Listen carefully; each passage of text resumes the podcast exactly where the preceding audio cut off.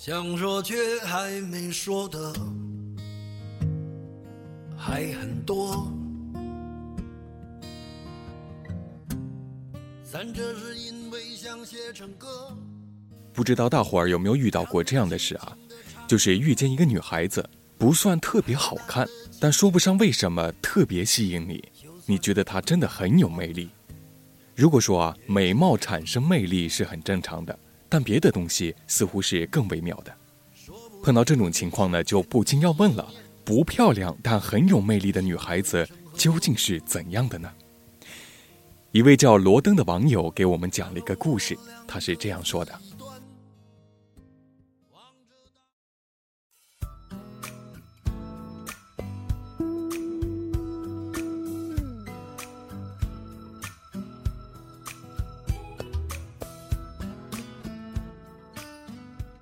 这是一个美妙的问题，我实在也想不出答案。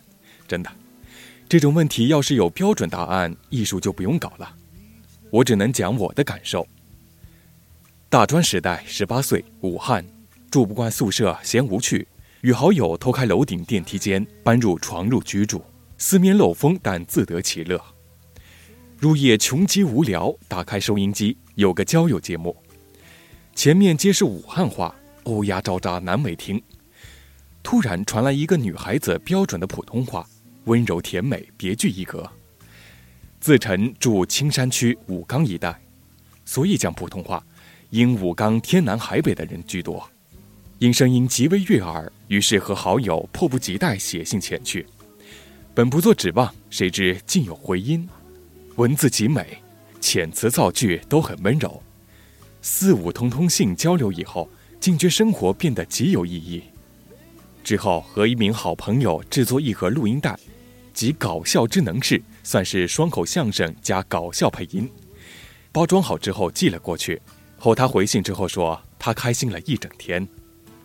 我们喜不自胜，约着是否能见面，他回答说可以，要我们去武冈某地找他。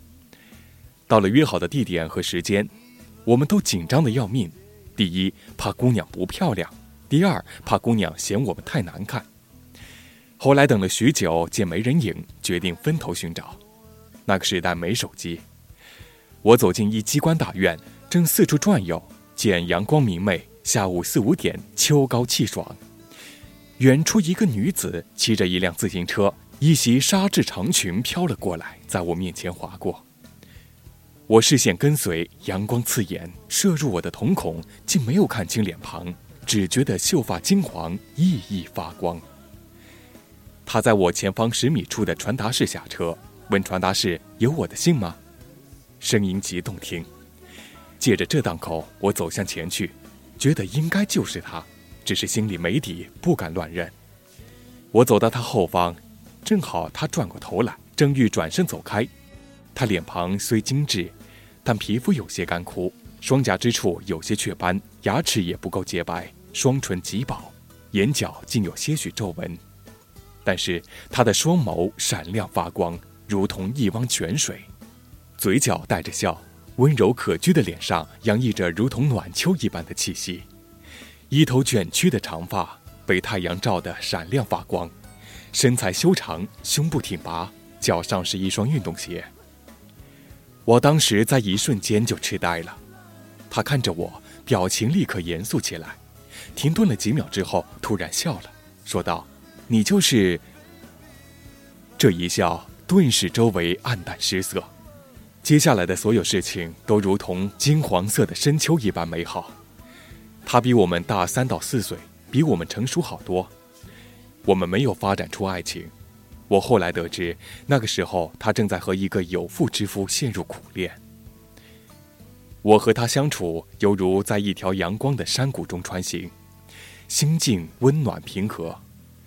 他总是和颜悦色地看着我和好友四处讨好他，也不加阻止，但是进退有度，尺寸拿捏得非常好。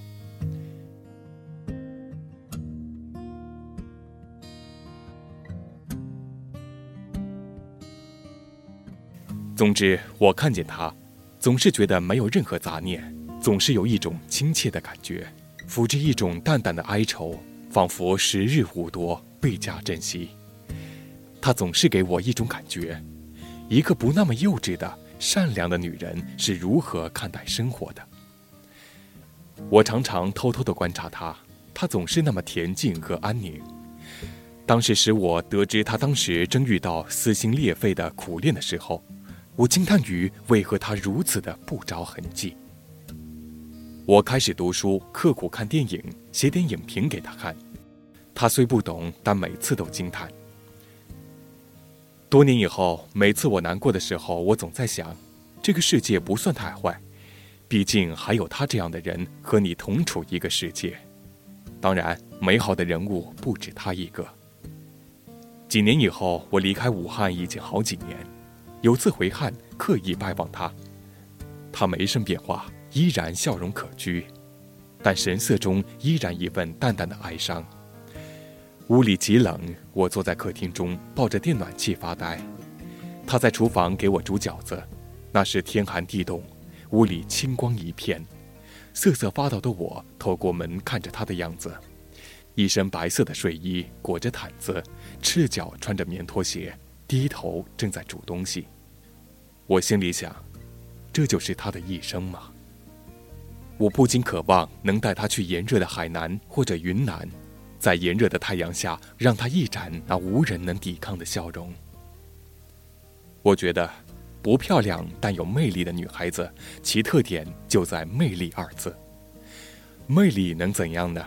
什么是魅力？她自己是一个独立的世界，在她的世界里面，你只能和她平等相处。你可以和她的世界平行，但绝不可能覆盖。她让你美好，让你温暖，让你严肃，让你镇静，让你心存感激，让你眼眶湿润。你愿意帮助他，愿意奉献而不求回报，没有占有的欲望，真的能感受到一种伟大的骑士精神。